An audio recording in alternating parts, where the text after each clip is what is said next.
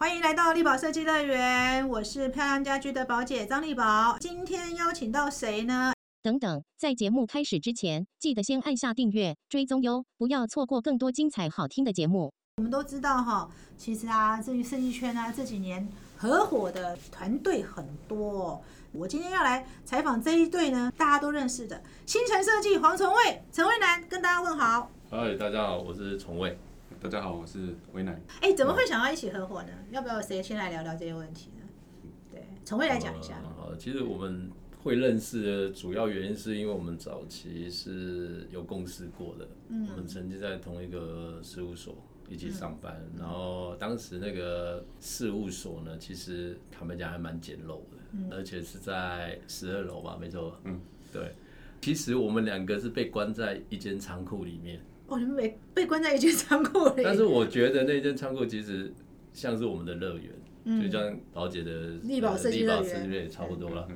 老板可能觉得他亏待我们了，啊，所以我们跟他提出什么要求，比如说我们换换电脑设备，他其实都不太会有什么拒绝我们，就是几乎就是我们说什么他都 OK 这样子，对，呃，所以算是一个不错的事务所学习的一个。很特别一个经验，对，嗯，那会合伙的原因就是，因为我本身念室内设计的时候，呃，以前我们不是都会呃毕业制作的时候，毕业专题都会分组嘛，对，那我有一个 partner，对，他他刚好就是他那时候交一个男朋友，也是在地产界的，然后就是应该算是房仲跟地产都有涉猎，嗯，所以我们那个同学他其实毕业没多久。她也有去投入，呃，就是在事务所上班，可能大概一年吧。那因为就是她跟她男朋友的关系，她男朋友就是卖房子，所以她很快就创业了。嗯，她很快就有自己的公司。嗯，设计公司吗？对的，她很快就有自自己的设计公司，因为就是她男朋友就是帮她嘛，有案源，有案源，对她案源就是最重要是案源。对，其实所有的创业都是来自于案源嘛，没有案源你创业怎么创业呢？对呀，对对对，那就是因为。后来他结婚了，那那时候我还在事务所，所以他大概创业了两年之后，有一天他来找我，他跟我讲说他结婚，但是他现在怀孕生小孩了，他手上手边有一些业务，然后他没办法处理，那他觉得就是以前在学校的时候嘛，就是跟我比较好，他也觉得我在外面混了三年，应该是可以把案子交给我处理，嗯嗯，对。所以他就那时候手上很多案子，然后就找了几个同学分帮他分担掉，那我就其中一个。嗯，说真的，那时候我刚好搭上二零零八年那一波，就是金融海啸结束，然后房市刚好起飞。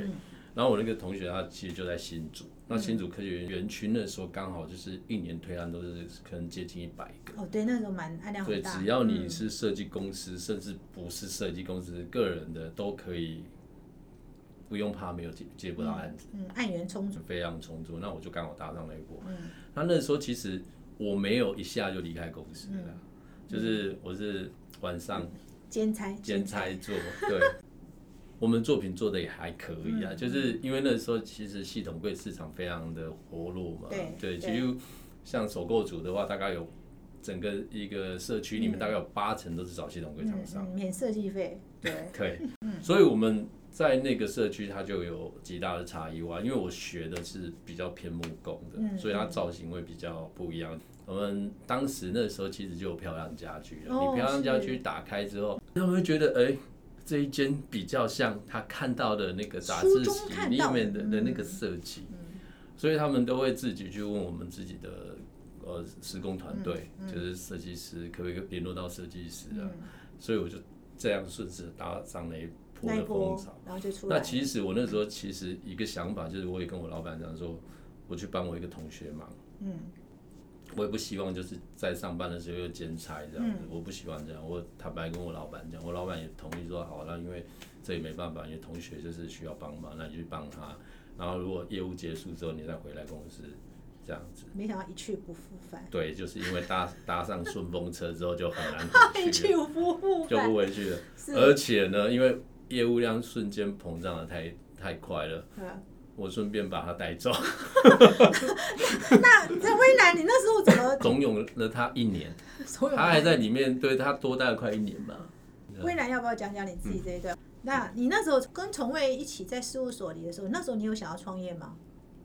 呃，其实我们也都自己在闲暇的时候，其实都有一些，嗯这是额外额外的亲友委托的案子。啊对对对对对对对所以其实自己本身就是有在就在做这些啦。那其实我跟呃以前的同事或设计师都其实都有在交流像土绘图的东西或者些那个所以其实也很多人会找我比如说哎可不可以来画图或者是什么那其实我那时候在公司也是在兼职这个绘图系统。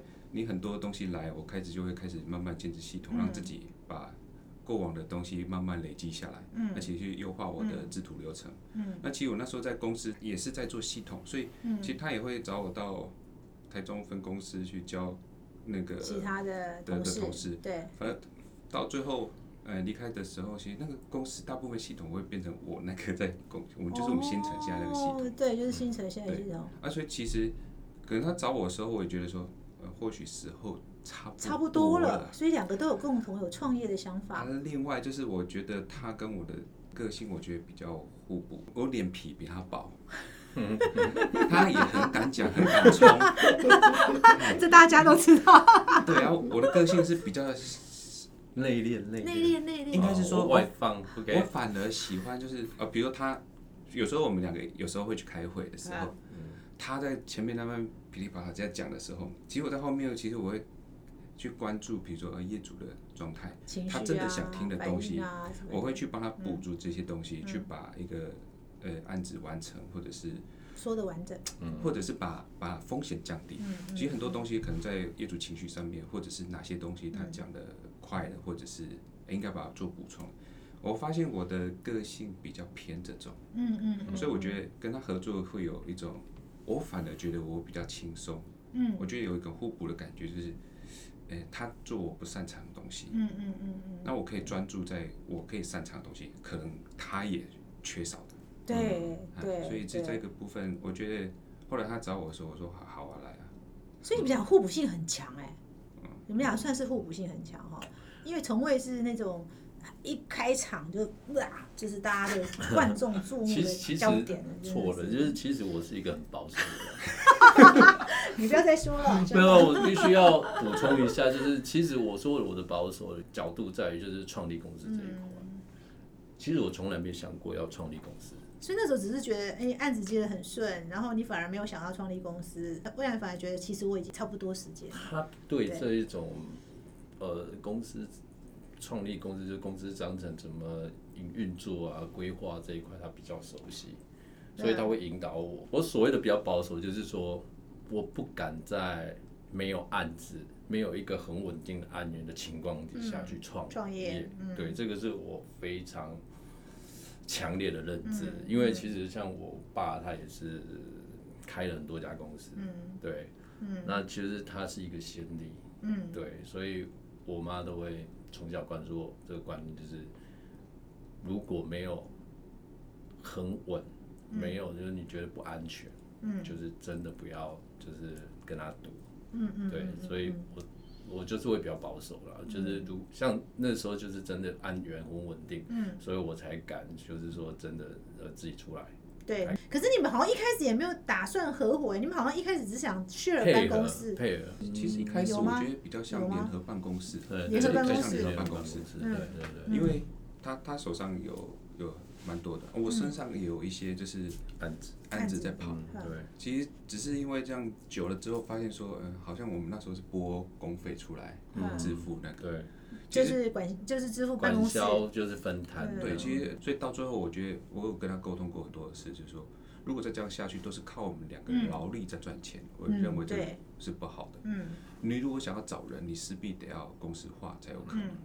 那公司化的情况底下，我觉得，呃，就是我那时候谈的目标，所以从零九年那时候，其实只有工作室，联合工作室，也没有任何的登记，什么都没有。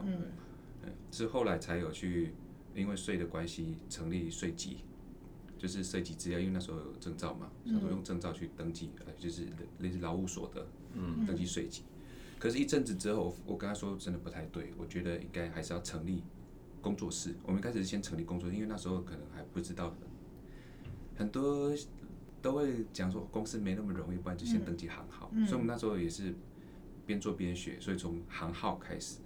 哦，所以是反而是威南先提起说我们正常化吧，我们把它公司化，是你先提起的。对我我我觉得应该是说我们两个要有这个共识的。对对，那可是其实你本来对创业反而是抗拒的，所以他提的时候，你觉得呢？你那时候没有，我的方向是考虑到就是说，之后我要比赛，比赛你没有设立公司的话也不行，对对不对？对那你曝光，曝光你要建立自己的官网平台，那也都要申请，对，所以那个是势必所以我后来就是顺顺着他，因为我也有考虑到我要行销的这一个区块，嗯所以所以这时候想法就会面起起来。哦，所以你们就渐渐的就是走到同样一个方向来了，对不对？对啊，而且那时候确实啊，你们那时候如果都还是有点像是合法公司的以外，其实都会遇到一个问题，就是你行销也不好行销，没办法对你没办法行销，然后是然后那个合约根合约本没有约束力，约束力。我，们那时候一开始先去申请公司了，对，申请公司完之后，其实一开始有清创贷款。清创贷款，其实清创贷款，我周到朋友都会跟跟我洗脑说啊，那个东西哈，就是你看得到、吃得到。哼其实我后来发现，其实并不是这样子，因为我们刚创立公司，以合伙机制来讲，我觉得财务、税务都要很透明。这只因为合伙生意嘛，我觉得钱的部分一定要先。对，一定要先讲清楚所以，，所以我我我其实蛮坚持，就是你我们做什么就是开。嗯可能因为前期我们不太会开，不太会做生意，怎么去结税。报怎么报税都不知道其实我给他概念是说，因为就是我们不懂，先照正常制度来跑，哼跑完之后我们再看怎么样子再来做调嗯整。嗯嗯嗯，所以就是因为我都很正常在跑的时候，其实我发现清创贷款我反而很好贷。对啊，嗯，而且各家银行其实都有，是都可以申请，对对对，我反而、哦我反而轻装贷款我几乎我我好像领过两次少都可以，请过两次。哦，对，如果在公司呃现金流还有还不算稳定的时候，其实是很好的。对，一开始就可以，不管你公司是营运的什么状况，它都是好像有一百万的额度，嗯。差不多吧。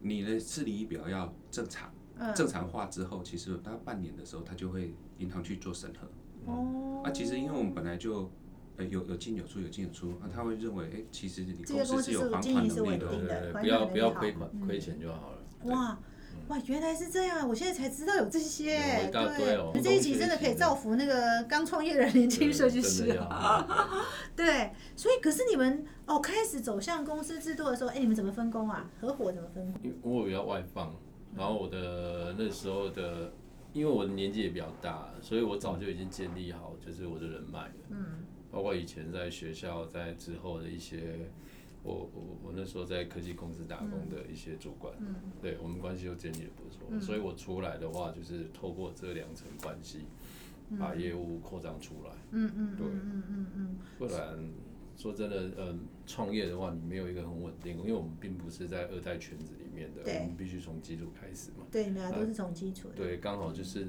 我觉得我也是把资源利用的不错了，嗯对啊，嗯学校资源，然后以前在外面打工的资源，嗯。对对，我主要就是设计跟业务嗯，再来就是品牌的部分是，因为我那时候很想要拿一个奖，没有我想要拿，哦你想拿一个奖？我从学生开始，我就很关注 TID 这个奖项 嗯，我是觉得我就不管怎样，我一定要拿到我究竟要拿到 TID TID，这是我的那个目标目标。人生目标，对，对。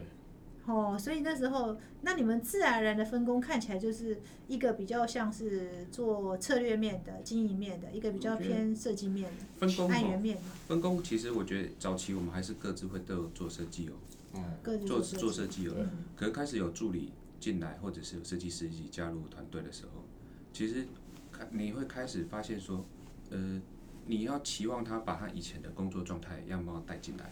嗯其实我觉得对于整个协作上，一加一不会等于二，嗯会变小，所以我还是会在致致力于，就比如说，呃，系统的建立，档案怎么管理，嗯啊，甚至像电脑怎么去做一些好的控管，让电脑效能都比较好。我会发现说，呃，其实在里面投入的时间还蛮多的。对可是这东西很多东西是你很难外包出去的，对，很难外包出去，比如说找咨询公司来帮你做，或者是有一些你的图资怎么整合，其实我觉得有点难。嗯其实像这种作业管理上面的东西，其实要提前转换，嗯你不能招聘员工再转换。那其实说真的，你后面会很痛，就是会有个痛点。在转型的时候会转不过去。你在转型之前，就是你在转换作业流程之前，你先招聘员工，他还是用旧的流程在跑。嗯，你瞬间要那么多人转换新系统啊？对，你花了时间，人才流失更多。一定我们我们变成会完全绑死在教育这一块，教育教育员工带这一块薪员工，因为员工会流失嘛，对不对？对所以听起来是你们两个一开始也没有分工，是后面自然而然的分工。其实我们那时候是这样分分工是很纯粹的分工，嗯所谓纯粹的分工是，我比较要在外面跑业务嗯跟看工地。那我们设计通常是晚上回来已经很晚了，比如嗯。工地回来可能是六点吃晚饭的时候，几乎晚上在做做设计。其实那个一天都十几个工作小时这样。对，对他那时候可以辅助我，就是在哦绘图上面，嗯，就是其实很单纯，就在绘图上面，因为他作业系统比较强，对对，所以我就是找他进来最主要的原因就是在作业系统这一块，诶你们的两个其实某个互补性很强。对，对，因为其实我越了解经营管理这件事情，我就会发现，要做好经营管理的第一步，其实是内控要做得很好。内控包含就是图示的内控，包含你流程的内控，其实蛮多哎、系统内控也是哎、我他做。太多，他太做太多内控跟规范。啊，譬如说像制图的规范，嗯，它的系统，因为一个完整的设计完成，其实中间至少要跑四五套的绘图软体系统。嗯嗯，对，从基础的平面开始嘛，到二 D，然后转换到三 3D，模组动态，嗯对，嗯好几个流程。嗯那我们那时候就是不管在每个时期，在那个阶段，我们都希望就是跑在前面，跑在前面就是我们的时间，因为以前跑一张三 D 可能要两三个小时，嗯嗯，然后他就会去优化优化，就是他会去找到当下效能最高的。软体，时间最短的，可能它并不是就是品质最好，但是在因应当下的业务量的话，是可以很快的处理。嗯嗯，对，他会去找这一个就是比较好的工具。我觉得那也不是分工，我觉得它是自然形成的。自然没有形成刻嘛，没特意有刻意，分工，是因为我可能很喜欢那种流程优化这一块。嗯就是嗯，像以前我在画图，为什么自己建立我自己的绘图系统？我一直觉得说我在做一个手工，我一直花我的时间在做某样东西，我就想优化它，嗯甚至把它制度流程化。嗯，以后我来的时候，我就可以很快去把图叫出来就好了，对嗯刚刚讲的软体也是，我们投入在太多时间在这里了，嗯要补外包，可外包成本又很高，那有没有什么我来找看看？所以其实我觉得比较大的优势就是，我真的会在这个区块，我会自己去找嗯。啊、自己尝试，没问题的，我会把它做成一套最好的一个教学的模式，嗯。然后我可以很快的复制给所有的员工。嗯。所以其实我后来发现说，呃，对公司外面做设计会赚钱，可是你只要成本能够让下来，那个周转率起来也是很快，对，那个毛利才会提高，对，而且错误率会降降低。对。所以我后来发现说，后来其实我很坦白跟他讲说，设计真的设计总监，我可能比较着重在就是内控营运嗯营运上面。我后来发现说，这也是我喜欢的，所以我后来自然我觉得就是把它分开来。最后就是我们两个的方向越来越明确，因为虽然我们年纪有落差，年纪有落差。我年纪比较大，但是他比我早结婚，嗯嗯嗯，他在生活品质这一块非常的强调，嗯，就是他不希望他比较老化，他年轻人过比较成熟的生活。其实我坦白讲，就是他优化流程 大部分的原因是他想要把自己私人生活拉回来。对，因为结婚嘛，那就是不陪老婆也不行，然后而且他们想要很快有小孩嘛，所以他希望也不是说不喜欢在公司，并不是这样，就是他那现阶段要组成家庭的那个阶段，他必须要花比较多时间在家庭了。所以他在这个之前，他把这一些系统全部建立好，他才能够放心的去回归家庭这个是区块。是是，所以说这东西他刚刚讲自然形成，我觉得应该是那个过程是这样子过来的。对。可是我觉得其实真的公司的营运，大概你看嘛，一个公司的营运一定是第一个有按源收入进来，然后当然成本支出还有费用的掌控。可是事实上，你们刚好一个在对外带案源进来，比较对外嘛哈，从未看起来这样。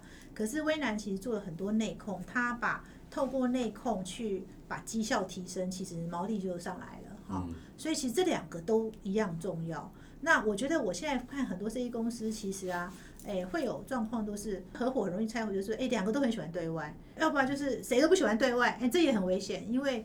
这个公司就在产业或者产业知名度或大众知名度就不够活跃了嘛，哈，所以你们刚刚好哎，一个人想做这个，一个人想做这个，刚刚好。那可是我比较好奇是说，你们开始走向品牌化跟走向制度化的起因又是什么？因为看起来当时成立公司是因为税的问题嘛，对不对？那为什么后来走到一个阶段？其实你们没有几年之后，你们就已经开始决定转型了，然后走到品牌化，而且开始公司更有系统化的在做。管理这件事是什么时候？大概创业几年？其实就是我刚刚有提到，就是我很想拿 TID 嘛，就真的被我拿到。二零一三年那一年，我投了一个也是小平数的，然后我很用力的在做那个案子。嗯，对，就是把我觉得可以想到的，别人没想到的东西都把它把在那个案子完全发挥出来。而且，其实我们在讲说。我一直强调，特别是设计室内设计公司是做住宅这个区块的，因为客群非常的广，对，而且就算是喜欢你作品来的客人，你的主导性也不一定完全在你手上。对啊，对啊，对啊。所以，特别是你如果要拿奖的话，那个主导性要非常，那个案子的主导性要非常的高。嗯。那是那时候就刚好遇到一个这样的客人，哦，对，他是完全信任，所以。所以 TID 这个奖对你们影响很大。其实到现在都是一样，就是刚刚宝姐有讲到说，公司模组化的话，那个营运上来的毛利会比较高嘛。嗯。这个其实我们也有考虑到，但是呢，我们把它切成好几块，就是我觉得既然成立公司，要的就是赚钱，嗯，这是主要的。对。但是我们的初衷还是不能改变嘛，比如说设计公司嘛。对，那我们就把比例分配掉。好。我设定我一年至少要三个可以曝光得奖的作品，嗯嗯，对，比如说我是个案子，我至少比例上要有三个，嗯嗯，对，百分之三十，百分之三十，嗯，对，就是我有三个可以让我发挥的案子，我还是好好的做，我还是保有我的初衷啦，就是我还是有认真做设计的那个案子，嗯，但是产品就是归产品的，嗯，对，你喜欢。算是呃标靶客群，他就是真的看喜欢案子来的标靶客群，我们就是把它商品化了。嗯嗯。因为你公司制度就是人员增加的时候，你必须要能够让公司的业务稳定、收入稳定，你才有办法一直运运作下去。所以我们其实也很明确，有些东西是模该模组化就模组化，该产品化就产品化。有些东西作品就是作品。像当初那个案子，其实说真的，我们就把它一开始就把它设定成是作品，所以毛利当然就是比较低。所以两个都有共识。对，就是你真的要让它是一个作品的话，坦白讲，你付出啊，你要能够承担的，就是毛利比较低的这一个部分，就是要两个人都同意啊。对对对，一开始就要认知说，哎，我这个可能不会赚钱，但是我可能我们可以拿去得奖。对，拿拿去得我们想要的奖项啊！那个案就是这样，毛利真的超级低，低到很可怜啊，就是连一成都不到。但是让你们得到你们想得到的。对，那就是因为得到这个奖项之后，我们觉得时间也差不多了，因为这是一个怎样对自己的肯定嘛。因为我都已经把我的目标完成了，我就拿到 DID 了。嗯。我觉得就可以成绩往品牌这个方向去去操作。那时候官网跟。名片跟一些东西其实就慢慢有在操作。不过我想说，真的看起来你们其实各自有各自的目标。其实从为当时 TID 是他蛮重要的一个目标哈，他也拿到，拿到之后你们也开始觉得说，哎，那可以开始走向一个品牌化。嗯。然后刚好在品牌化过程，很多有一个就是你讲产品化这件事情。对。产品化这件事情，微南的那个内控整理其实就派上很大的用场哈，因为要产品化，我我一直觉得说，很多设计公司不是不想产品化，是很。难产品化，因为你根本没有把内控做好，你没有把图面的标准定出来，你没有把 SOP 定出来，你根本就是不可能。嗯，好，我觉得那是做不到的事情。所以住宅的话，你要做非常风格化的东西，并不是不行，是你的有没有这样的客群。对。但是不可能十个来都是这样子，所以你必须要划分清楚。是。我觉得这是这是很重要的。你们两个都有共识。对。对。像我我的部分就是商业空间的话。可以尽情大胆的发挥，你要怎么做都可以。但是其实我坦白讲，住宅的话还是要保守一点。因为住宅不一样嘛，所以其实你们每一年也会定出一个案子嘛。但是我要讲是说，其实真的生意公司，我想合伙生意都不好做啦。如果两个人没有互补性，没有一定信任程度，都嘛是很难。请问星辰未来想走到一个什么样的方向吗？两位？其实方向一直都有了，因为因为我怕我讲出来跟他不太一样。啊，你们两个可是呢，可是呢，觉得其实跟他共事是一个很好玩的。嗯，我我会讲的跟跟他的有可能会不太一样。我们一般都是会分歧，嗯，但是我是会有思考的人，对，所以我思考的方向会慢慢的往慢慢往这边倾斜，就对所以其实你们你们意见分歧的时候怎么办？这个刚好引这一题到这里的，我想要问一下，你们会有意见分歧很严重的时候吗？呃他不一定会知道，可是我知道我也蛮多的。他表现不明显，但是 他会在一个事实的情况提醒一下。我觉得跟他沟通啊，我跟你讲，我可以很自豪的讲，没有人可以跟床位合作，除了我之外。我说真的，没有因为这样，他有时候也会有脾气哦，对，对我也会有啊。嗯不过我觉得跟他这这几年来，其实我觉得脾气上面，哦，我本来就比较没有什么脾气，再加上其实我后来发现说，怎么样跟这样子的一个人来沟通，其实我学了蛮多，而且应用在业主身上都很好。其实他真的是那种不看到问题发生了，他很难去真的去针对这些去思考。可是我在跟他沟通的时候，其实我用了，呃，我觉得我的技巧，虽然他就是那种不见棺材不掉泪的那一种，讲了不管是从以前税务的问题，从薪资的那个上班时间，嗯。啊，到后面比如说刚刚的作品讲的作品的事情，其实很多时候就是我会花很多时间跟他去沟通，嗯，去帮他分析，可是他不一定会听得进去。等到我会把时间拉长，其实有时候跟他沟通时间，我会可以把时间拉的比较长，嗯，让某一些事件发生，对我来迹讲。象而已，没有发生。有时候会发生，可是我觉得没有不好，是因为我浮上台面可以，但是没有发生。好好好好，那浮上台面，哇塞，我们要强调一下浮上台面而已。嗯，征兆出来了的时候，其实他就会再去思考到，嗯，可能我们之前讨论过的东西，其实反而会去，反而我会去找他讨论这些事情，他提过的。哦对。但是我觉得这个状况可能在恶化了，但是是不是他之前提的那个方案可以解决？而且我通常有对。A、B、C 解决方案出现，跟他讲，再他会再来抉择。对哇对。对，这你已经很了解他，但是因嗯。为从未老实说是直率的，所以他表现很多情绪的时候，其实是非常直接的。而且我是真的在他说事情快发生，其实应该是你看哦，他事情发，反正我下的药会更重哦，对不对？嗯，嗯。他的提的方案可能一开始是只是一个初步可以解决的方案，但是我通常都会在事情发生之前，我先提出来，然后下猛药嘛。你们两个个性这也蛮好玩的，因为刚好这个威南是一个没有什么脾气，然后可是你都有在观察，哦，他观察力超强。观察力很强，所以他也默默的可能做了 A、B、C 方案了。然后我我觉得我的敏感度没那么高，从伟是一个比较直率的人，比较率真的人，所以他遇到事情比较情感性的。敢，冲，就是然后事情发生我比较有感觉对那种，然后还没发生之前我就他就我就没没有感觉，对对，我非常理解，非常理解，还还没有切到还不知道哈可是就敢冲，你就会冲嘛。我觉得威南就是哎默默在看，知道说哎你再冲上去，你再上去，你火就要烧到了，你知不知道？然后他可能可能心里默默想说，没关系，我就先把 A、B、C 设好，等到你火快碰到的时候，你自己收，我收回来的时候，我就告诉你有 A、B、C 方案这对样子。对对，而且目前的状态怎么样？现在可以执行什么？对对对对，所以你们其实刚好这性格上确实是蛮，我觉得年纪有关系啊，我这个人就比较苛求，你知道吗？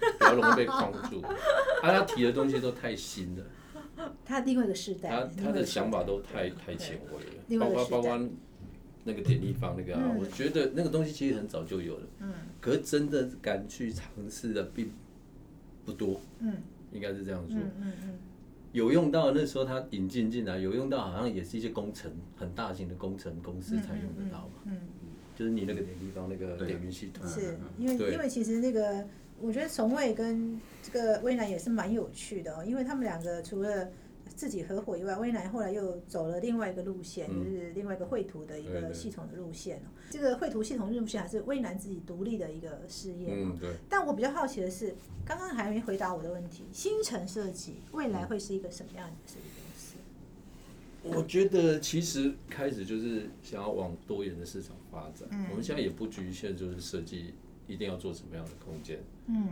对啊，不局限那个案子，嗯嗯，对对，就是可以有机会往什么样的方向发展，我们都会愿意尝试啊，对啊。嗯然后我们公司其实现在也在慢慢的扩展当中，现在现在办公室其实我们用不到一年，就是位置都已经不够了，然后现在已经撑了两年了，嗯，所以我们之后呃附近的旁边那些我们其实都有矿业进来，就是要扩大，扩大然后嗯业务要分类，就是真的刚刚有讲的，可能纯设计的或者是地产的，嗯然后或者是目标客群啊，找网络进来那完全要归类，嗯就是多少费用，可能三百万的费用，五百万以上的。哦以前呢，我们会做规划。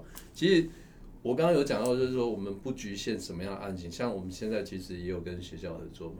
嗯嗯嗯，那你觉得呢？你未来想开一家什么设计公司？其实以新城目前的我的规划，我们一直在谈留才育才这件事情。其实我觉得新城不能等于黄崇卫，嗯对，这是我有跟他讨论过。嗯我希望他是可以新城有黄崇卫，可是黄崇卫不等于新城。对，嗯因为我常常跟他讲一句话，真的还可以做设计做几年，对嗯你每个案子都要这样亲力亲为。我觉得他应该回归到真的他所谓的设计总监嗯身上，嗯也还慢慢把设计师带起来。嗯所以其实我们这一两年花最多时间，其实在人身上。嗯嗯嗯所以经典立方这种东西，其实它也都是回归在人身上。我讨论真的太累了，嗯，讨论这个太对我累了来说，其一条龙实真的。真的太。我一直觉得一条龙是一个台湾设计公司必须重新思维的方式。一条龙不是现在分工个社会真的才是，才对正确。对对一条龙真的不是现在这个社会的的是。人，年轻人也有办法承受的。对我觉，得。这个这个我也是我认同。其实这个我们课程上讨论很多次了。对，所以我觉得在未来的规划上面，我认为我们就是要建立好这个品牌。对我说的新城或蝗虫会不会完全等于新城这件事情，是因为我们开始会把人拉起来，让他变成是独立的专案设计师，了嗯嗯或者是对我来讲，这个东西他还是可以玩他想要作品的。所以，我们最近可能会有类似像总监操刀这一种是东西，就是把案子区分开来。嗯，真的有需要从外出马的，或者是什么，我们或许切出一个不同的等级。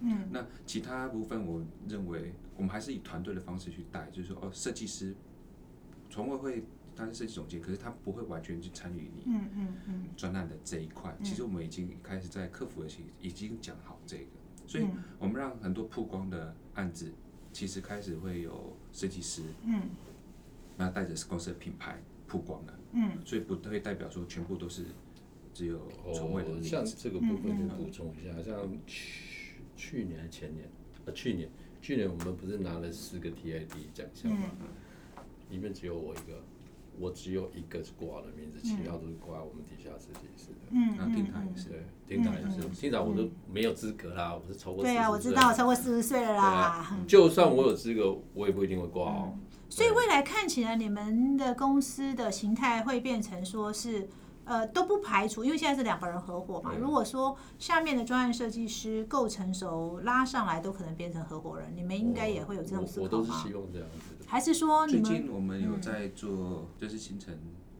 呃，新城室内装修设计有限公司。嗯我最近已经把它改制为新城室内装修设计股份有有限公司限公司。其实我们在这种东西，像股权上面，其实我也都慢慢有在吸取一些别人的案例，还是一些，嗯因为我觉得到最后有没有可能变成合伙人，哦，这件事情其实我觉得短期或许比较难，可是我先调整这个的时候，或许我可以成立另外一家公司，是。来做控股，等于是有点像他们做一个控股的平台，是。它一样可以做专案的分润或者是这个，所以其实我现在在做的是这一块，嗯。是希望也可以把呃底下的核心的员工或者设计师把它拉起来，嗯用不同的方式进入到公司的股份里面。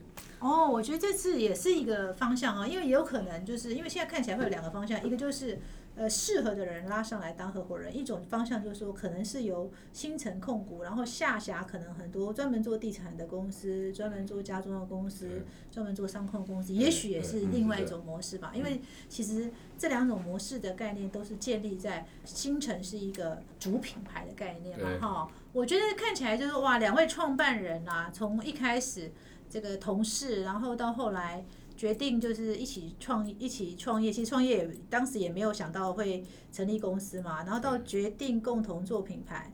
那我觉得金城设计是蛮有趣的一个 组合，因为两个人呢，第一个年纪有差。我们现在碰到很多合伙人，大部分都是合伙公司，要么同学，那要么年龄相近的同事。